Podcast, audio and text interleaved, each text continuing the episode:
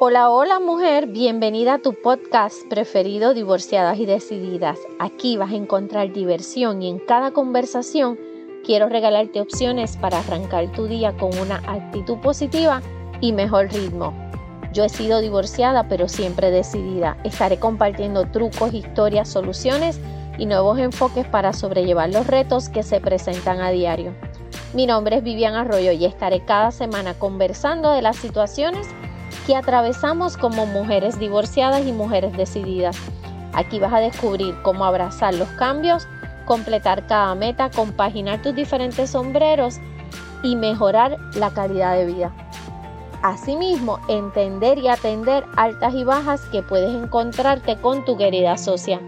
Y tú, que tienes hijos, descubrirás mejores maneras para ser asertiva con ellos.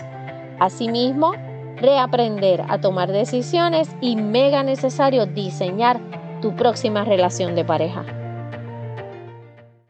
Oye, tengo aquí para hablarte de un tema súper mega interesante, importante y muchas veces poco hablado.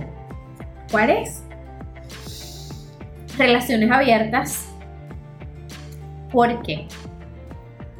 ¿Qué entendemos por relación abierta? Miren, están pasando muchas cosas, ¿verdad? y luego de uno vivir y tener ciertas experiencias de vida, uno, no es mi caso porque estoy felizmente casada, fui divorciada, pero uno se detiene a leer ciertos temas y a conocer, aprender ampliar el paracaídas y escucho sobre relaciones abiertas y sé de personas que mantienen relaciones abiertas.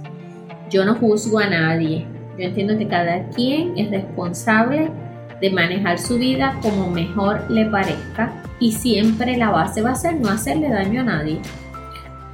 Cuando hablamos de una relación abierta estamos haciendo referencia a un tipo particular de vínculo que no implica necesariamente un gran compromiso ni tampoco grandes exigencias. Una relación abierta significa que dos personas que se eligen y disfrutan pasar tiempo juntos, explorar la sexualidad, compartir y crecer, también sienten la libertad de hacer eso con otras personas al mismo tiempo. Pero ambos lo saben que está pasando. O sea, es, es dialogado es eh, gestionado, acordado, negociado. ¿Está bien? Esto es muchas veces una idea difícil de comprender para estructuras que, han, que se han regido en las sociedades desde hace milenios y que no son en realidad más que creaciones culturales del ser humano. Pues, vuelvo y te digo, no estoy juzgando, no te estoy diciendo que esté bien o que esté mal. Quiero compartir contigo esta información para que podamos, ¿verdad?, ampliar nuestro paracaídas y respetar las decisiones de muchas relaciones que están a nuestro alrededor. Las relaciones abiertas pueden implicar, yo no diría que pueden implicar, más bien, yo digo que tienen que implicar cierta madurez y que tiene que ver con que las personas se conozcan más a sí mismas. O sea, yo tengo que saber hasta dónde, ok, yo tolero. Y si de verdad soy lo suficiente madura como para sostener y saber que mi pareja tiene relaciones con otra persona y que lo hablamos abiertamente.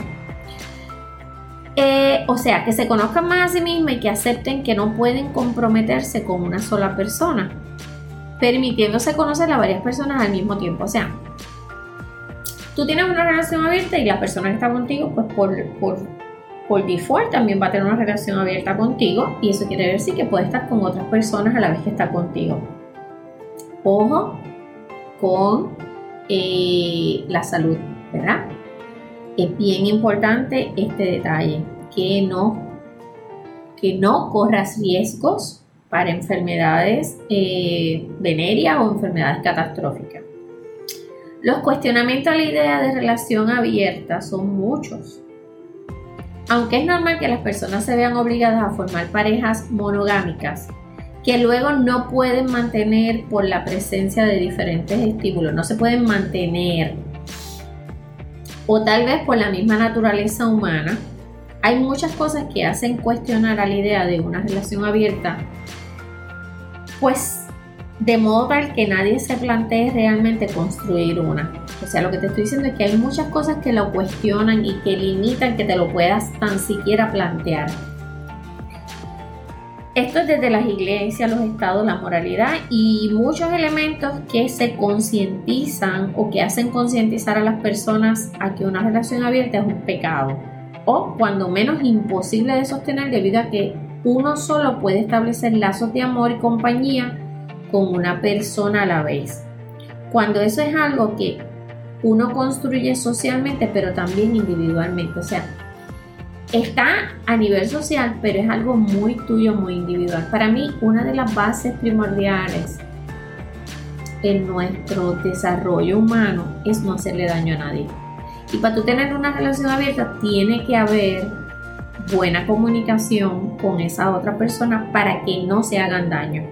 Si no, no puede ser negociado. No puede existir. O sea, no es que yo quiero una relación abierta y tú no, pero pues yo hago una relación abierta y tú no. No, no, tiene que ser a la par. O sea, yo siempre he dicho que las relaciones son un negocio y se tiene que ver como que todos ganamos. Si los dos nos ganamos, no, no, algo no está funcionando bien. El sexólogo Ignacy Puig da como una solución bien escueta. Dice, cambiar esos estímulos. Si una pareja solo mantiene relaciones sexuales una vez a la semana, siempre es el sábado después de ir al cine, después de cenar, y siempre en el dormitorio, eso va a hacer que baje el líbido.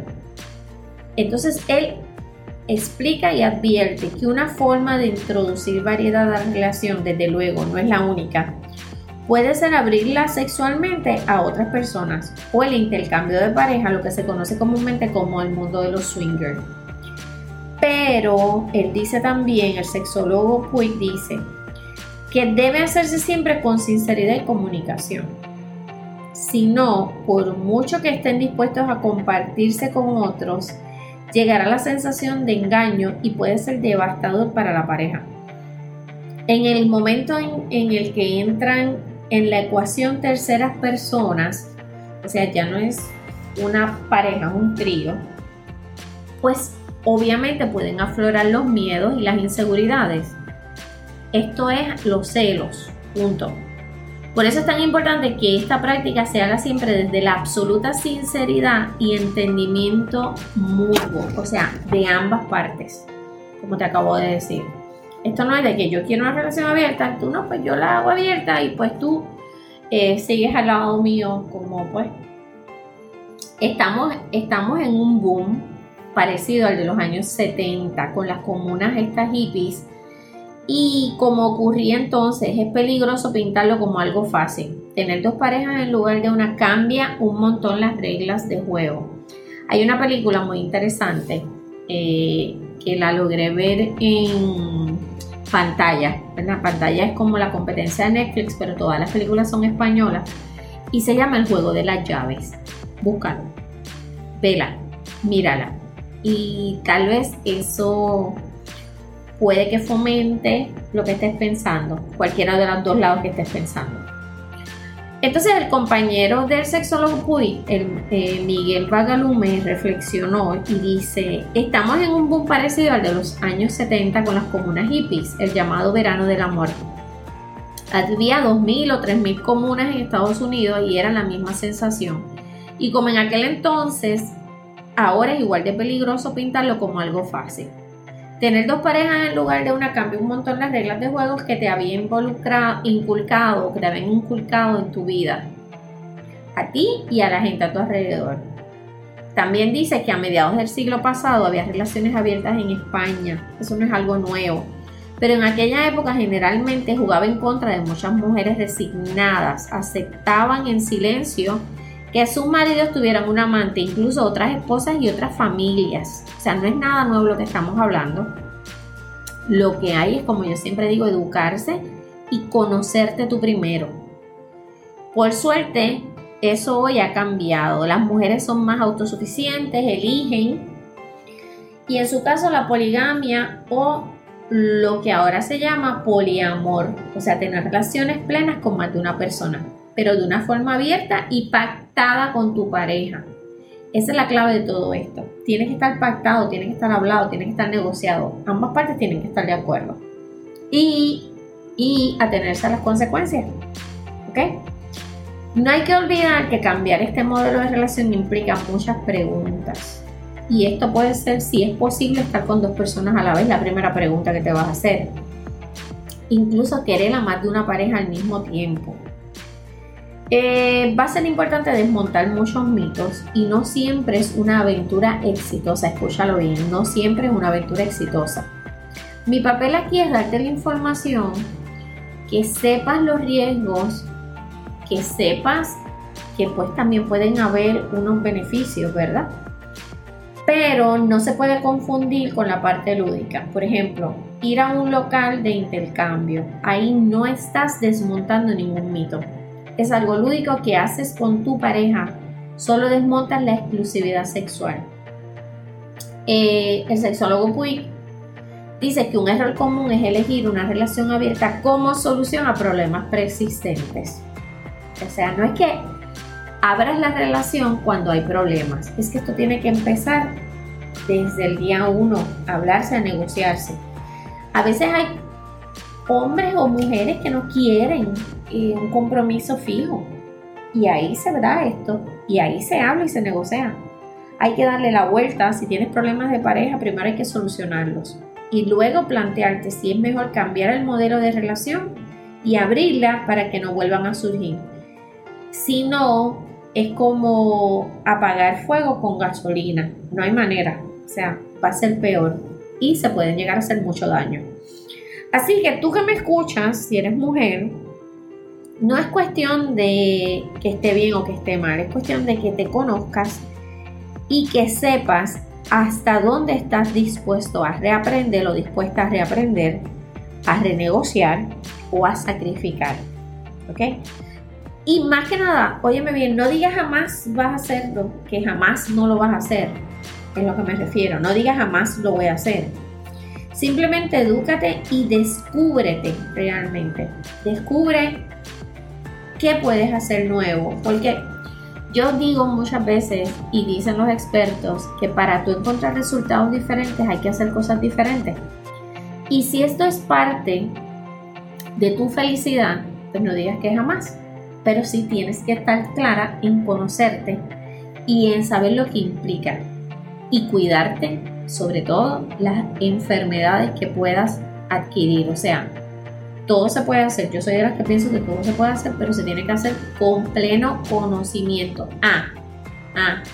Y clara, asumir las consecuencias. No es echarle culpa a nadie, ni a tu ex, eh, ni a esto que estamos hablando hoy, ni que esto te ayuda o no te ayuda a tomar la decisión. No.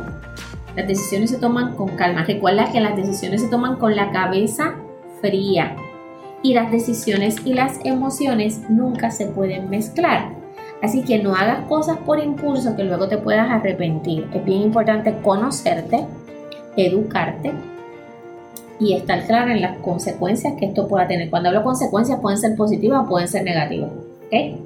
Así que nada, hablamos la semana que viene. Evalúa. Busca más información de lo que son relaciones abiertas. Habla con personas que las hayan tenido antes de tomar cualquier decisión o antes de juntarte a tu próxima pareja. ¿Está bien? Así que mujer decidida, te hablo la próxima semana, te escucho, te siento y cuídate mucho. Pórtate como te dé la gana, pero usa mascarilla por favor. Todavía no podemos bajar la guardia. Abrazo. Gracias por haberte quedado aquí hablando conmigo hoy. En las notas voy a dejar los links para que puedas escribirme o si tienes alguna pregunta o algún tema que sugerir, sabes que no admito timidez. Si te gustó, comparte el episodio en tus redes, envíalo al chat de tus amigas divorciadas y decididas y puedes dejarme una notita tuya aquí. Nos queda mucho por compartir. Pórtate como te dé la gana, pero por favor usa mascarilla. Voy a estar súper feliz de volver a hablar contigo la próxima semana. Lindo día. Bye.